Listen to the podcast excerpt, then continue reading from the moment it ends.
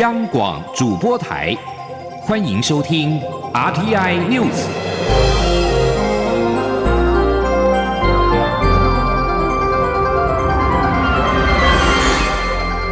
听众朋友您好，欢迎收听这节央广主播台提供给您的 RTI News，我是张顺祥。首先把新闻焦点关注到是武汉肺炎的冲击，欧美股市狂跌，油价是重挫的。欧洲主要股市二十七号收盘的时候狂泻，跌幅都超过了百分之三。主要是因为俗称武汉肺炎的 COVID-19，也就是二零一九冠状病毒疾病疫情的扩散，市场的疑虑日增。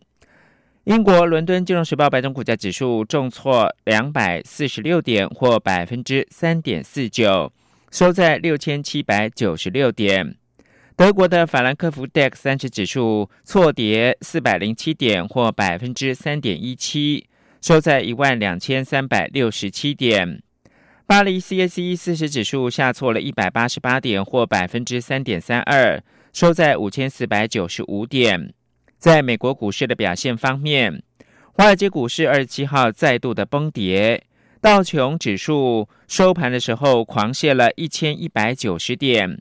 投资人对武汉肺炎将拖累全球经济成长的忧惧与日俱增。道琼工业指数中场狂跌一千一百九十点，或百分之四点四二，收在两万五千七百六十六点。标准普尔五百指数中场大跌了一百三十七点，或百分之四点四二，收在两千九百七十八点。以科技类股为主的纳斯达克综合指数中场重挫了四百一十四点，或百分之四点六一，收在八千五百六十六点。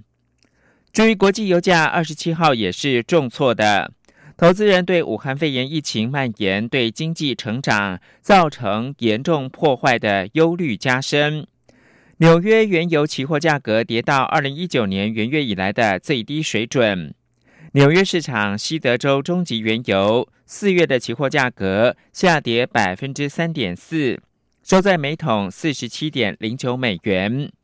伦敦市场北海布伦特原油四月的期货价格下挫了一点二五美元，收在每桶五十二点一八美元。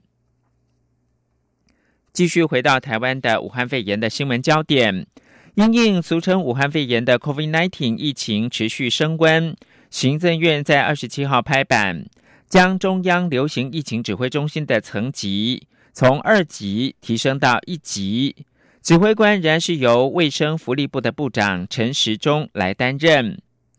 对此，陈时中在二十七号下午记者会上表示，这是有鉴于国外的疫情三级跳所做的超前部署，希望加强各部会间的横向联系跟合作。并非台湾已经有社区传播。央广记者吴丽君的报道。武汉肺炎疫情持续延烧，政府原本规范，若疫情扩大，出现社区传播，中央流行疫情指挥中心开设的层级就会从二级提升到一级，也就是从卫生福利部提升到行政院，并由行政院长任命指挥官。结果，阁魁苏贞昌二十七号上午将指挥中心提升至一级，并持续任命卫福部长陈时中担任指指挥。官外界质疑，这是否代表台湾已经出现社区传播？对此，陈时中下午在疫情中心记者会上强调，这是有鉴于国外的疫情三级跳所做的超前部署，希望加强各部会间的横向联系与合作，并非台湾已有社区传播。他说：“这个一期开设应该属于是一个超前的部署。”因为现在我们社区传播哈的危机仍然相对低，哈还是定位在有零星的社区感染，好，那在这样的前提里面，我们看到国外的疫情这样子有三级跳，有些四五天，好就可以有成千的病例出来，所以能够整合，好，大家部会一起合作做一级的开设。陈时中指出，指挥中心一级开设之后，将加强跟部长之间与各部会间的横向联系，包括整合从边境到居家检疫隔离的路，以提高防疫效率。同时，加强中央与地方的合作，包括从三月一号起成立地方关怀服务中心。此外，医院也会加强部署，希望应变时可以迅速清空病房，挪出更多隔离病房来使用，并且提升检验量能。从初期每天只能检验五百件，到现在每天一千多件，希望三月一号起可以提升到每天两千四百五十件。此外，陈时中也表示，将针对接下来许多大型活动和集会，召集各部会修订大型活动指引，希望面对防疫非常时期定出相关规范。其中除了刚性的规定之外，也会有弹性的空间，由地方或目的事业主管机关权衡实际的状况与利弊得失之后，做出正确的判断。中央广播电台记者吴丽君在台北。采访报道，行政院长苏贞昌在听取卫福部长陈时中的建议之后，宣布将中央流行疫情指挥中心的层级提升到一级，并任命陈时中为指挥官。同时，苏奎也下令各部会成立武汉肺炎小组，由部会首长亲自督导，不可以让疫情扩散。此外，苏贞昌在行政院会表示。清明节将至，面临到新一波海外返乡潮，需要加强宣导，让台商同胞知道，居家检疫十四天不能够出来爬爬灶，而且相关的刑责跟罚金在登机的时候都要说清楚。相关部会也应该提前宣导防疫的相关要求、准则、规范，并且严格执行。而法务部则表示，因应特别条例实施以及疫情中心的一级开设，已要求各地检署即刻成立防疫的处理小组，对于违反防疫规定以及散播疫情假讯息的刑事案件，将会严查速办。而指挥中心也放宽了补助的范围，凡是医院的医师人员以及社工防疫期间取消的出国，不限定旅游警示区。一律都可以获得补偿。记者江昭伦的报道。卫福部医事司长石崇良二十七号在中央流行疫情指挥中心记者会上表示，因应武汉肺炎疫情，针对指挥中心限制医院医师人员出国的规范，在与相关团体讨论后，社工团体表示，医院内的社工人员也是防疫很重要的一环，愿意纳入规范，因此一并纳入限制出国规范对象。诊所人员目前则仍排除在外。若医院医师人员与社工在防疫期间取消出国造成的损失，相关补偿也放宽规定。石崇良说：“对于呃我们比较高强度的限制前往，是限于这个三级、一级、二级、三级的这些旅游的警示地区的九个国家地区，但是在补偿的部分，我们扩及在这一个防疫期间，那么主动取消到其他国家地区，那么而产生的这一些。”啊，损失那么也一律补偿。对于有医师职业工会忧心相关补偿没有法源依据，恐引起争议。徐崇良表示，卫福部正在研议相关补偿办法，一定会选择最适当的法律，在法律授权下订定补偿办法。有医师人员反映，部分医院扩大解释，全面限制医师人员出国。徐崇良表示，防疫期间相关特休假并没有限制，但若医院的限制范围超出指挥中心的规定，希望医院能和医师人员做适当的沟通。至于防疫期间原定的婚假或特休假，若无法如期请假，也将放宽在防疫结束后递延一年。至于限制地区，则维持不变，只要是指挥中心列为一二三级旅游疫情警示的地区，都必须要报准后才得出国。实施日期仍到六月三十号止。若特殊情形获准前往一二三级旅游疫情警示地区者，返国也必须做居家检疫或自主管理十四天，期间不得从事任何医疗照护工作。中国面台记者张超伦台北采访报道。而公路总局决定要加强防疫，规定二十八号开始搭乘国道客运跟公路客运需要量体温，旅客假如有发烧的话，业者是可以拒载的。忧心武汉肺炎 （COVID-19） 的疫情蔓延，台中大甲镇澜宫以及苗栗的白沙屯。拱天宫二十七号公告，妈祖绕境进香延期举办，全力支持政府的防疫工作。对此，行政院长苏贞昌表达了肯定。他说：“万事莫如防疫急，政府希望各界一起携手守护台湾。”而内政部长徐国勇也前往大甲，感谢镇澜宫董事长严金飘配合政府防疫，也感谢镇澜宫捐赠新台币三千万元用在防疫。严金彪则表示：“妈祖慈悲，镇澜宫配合政府防疫，等待疫情舒缓之后再举办绕境活动。”记者王维婷的报道。因为武汉肺炎疫情的影响，大甲镇澜宫二十七号宣布妈祖绕境活动延期。内政部长徐国勇二十七号也前往镇澜宫，感谢镇澜宫董事长严清标以及其他宫庙愿意配合政府防疫工作，延后绕境活动。许国勇一抵达镇澜宫，便先上香参拜，向妈祖请安。他表示，妈祖慈悲，绕境活动延后也是为了照顾信众的健康和全台湾的安全。许国勇也感谢镇澜宫捐赠三千万用于防疫工作。许国勇说：“那刚刚这个先来向妈祖请安参香哈，感谢镇澜宫对于我们整个台湾这个瘟疫的防止扩散。”等等，尽了这么大的心力，尤其这个三千万，这个正南宫已经把三千万都捐到我们的防疫中心了哈，啊，让我们台湾的专家们对疫苗的研发，还有对于防止疫情的扩散，贡献了很大的心力，所以我特别来到这里，也感谢董事长哈，我们严清标严董事长的支持哈。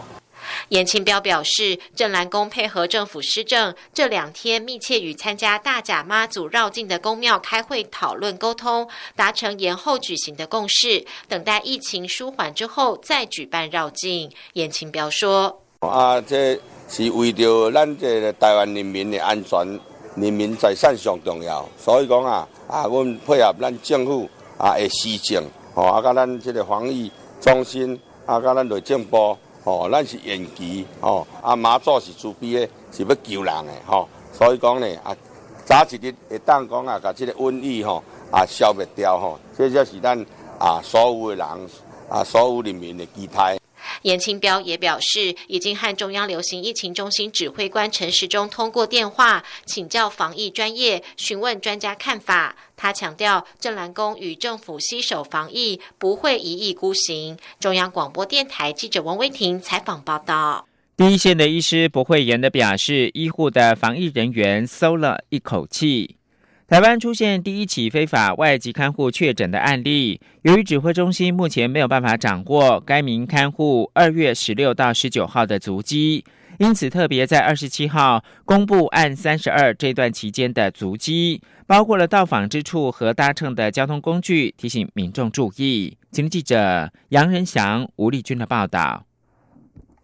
台湾二十六号出现第三十二例武汉肺炎确诊个案，也是国内第一起非法外籍看护确诊武汉肺炎。由于该名看护曾于二月十一号到十六号在医院照顾第二十七例武汉肺炎患者，结束后又于十九号到二十四号到另一家医院照顾另一名患者，因此卫生单位已紧急针对该名看护在这两家医院接触的医。护人员、患者及家属进行裁剪，并针对案三十二在十六号到十九号的活动时展开议调。指挥中心指挥官陈时中二十七号表示，初步采验结果，案三十二在十一号到十六号接触者共一百四十八人，已裁剪一百一十六人，目前都是阴性。至于十九号到二十四号接触者二十三人，裁剪二十三人。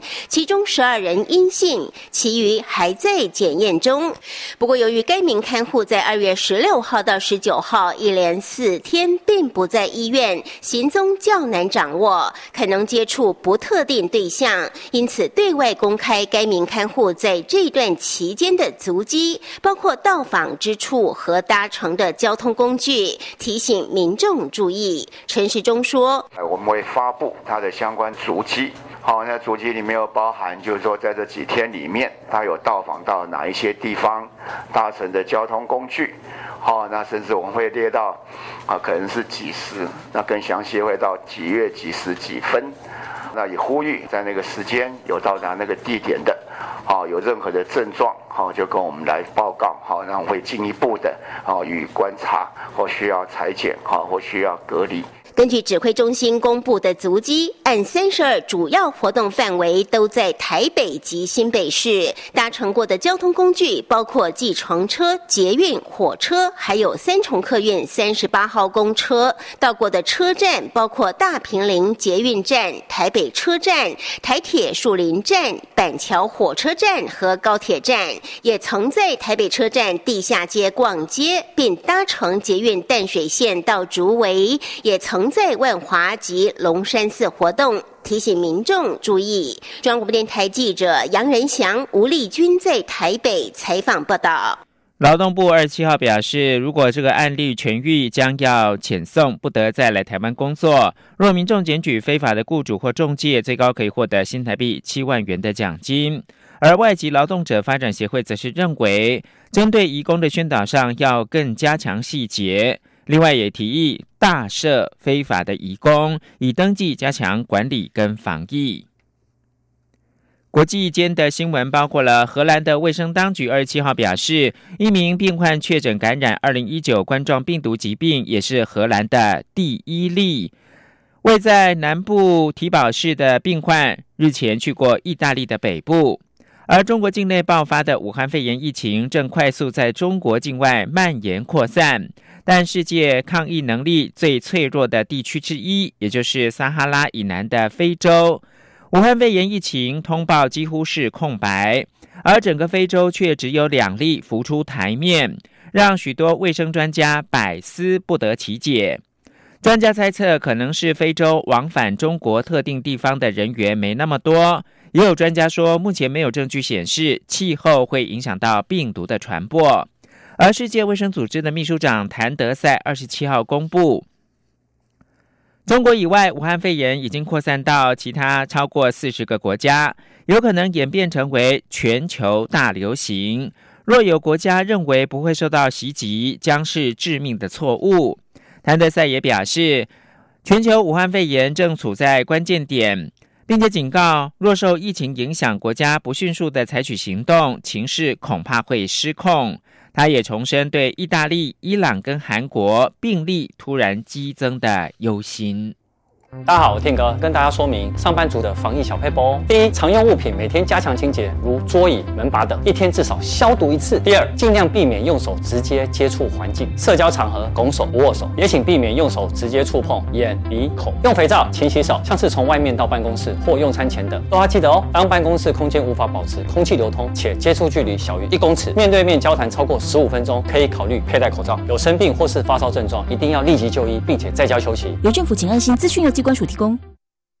现在是台湾时间清晨的六点四十八分，我是张顺祥，继续提供新闻。香港铜锣湾书店瑞典籍的股东桂明海遭中国法院以为境外非法提供情报罪为理由，判处十年有期徒刑。美国国务院二十七号谴责北京作为，并呼吁中共立刻无条件的释放桂明海。桂明海一月遭到起诉，为境外非法提供情报罪。二十四号被判罪名成立，判处有期徒刑十年，剥夺政治权利五年。美国国务院发言人欧塔贾斯二十七号发表声明表示，美方会持续跟伙伴盟友站在一起，在中国推广对人权以及基本自由的更大尊重。蔡英文总统主持原住民族转型正义汇报。总统表示呢，找回原住民族的历史、语言跟文化，让原住民族不再失语，是他四年前的承诺，也是过去这段时间以来跟大家一起逐步达成的目标。在未来四年，政府应该要为原住民所做的事情，都会继续推动。记者郑玲的报道。蔡英文总统二十七号主持原转会第十二次委员会议，总统在致辞时指出，最近因疫情挑战，政府各个单位都上紧发条，全力投入防疫工作，包括各位委员和许多族人也都非常注重防疫。对此，他要表达感谢。不过，做好防疫的同时，该推动的历史正义与转型正义工作还是要继续进行。二十七号会议中安排历史小组针对原住民族重大历史事件的碑文设立和全。是发表工作报告。教育部在聆听报告后表示，调查专书将会纳入各领域教材。依照原住民族教育法，每一个县市都要成立原住民族教育资源中心。目前已有八个县市成立。文化部则强调，文化部短期就花莲县五案纪念碑着手调查，未来也会针对全国原住民族重大历史事件纪念碑设置进行通盘考量。蔡总统表示，以前原住民族的历史大多是由统治者或优势族群。诠释忽略了族人的观点。现在原住民族终于能找回自己的主体性，用自己的观点书写及纪念历史。不过这只是关键的第一步，后续还要进一步让历史更完整呈现。那我刚才也很高兴的听到，嗯，各部会的回应，包括原住民，呃呃委员会啊。陆续的出版原住民族的历史专书，那我们教育部重视课纲跟教材的改变，以及文化部在文化资产保存上的作为哦，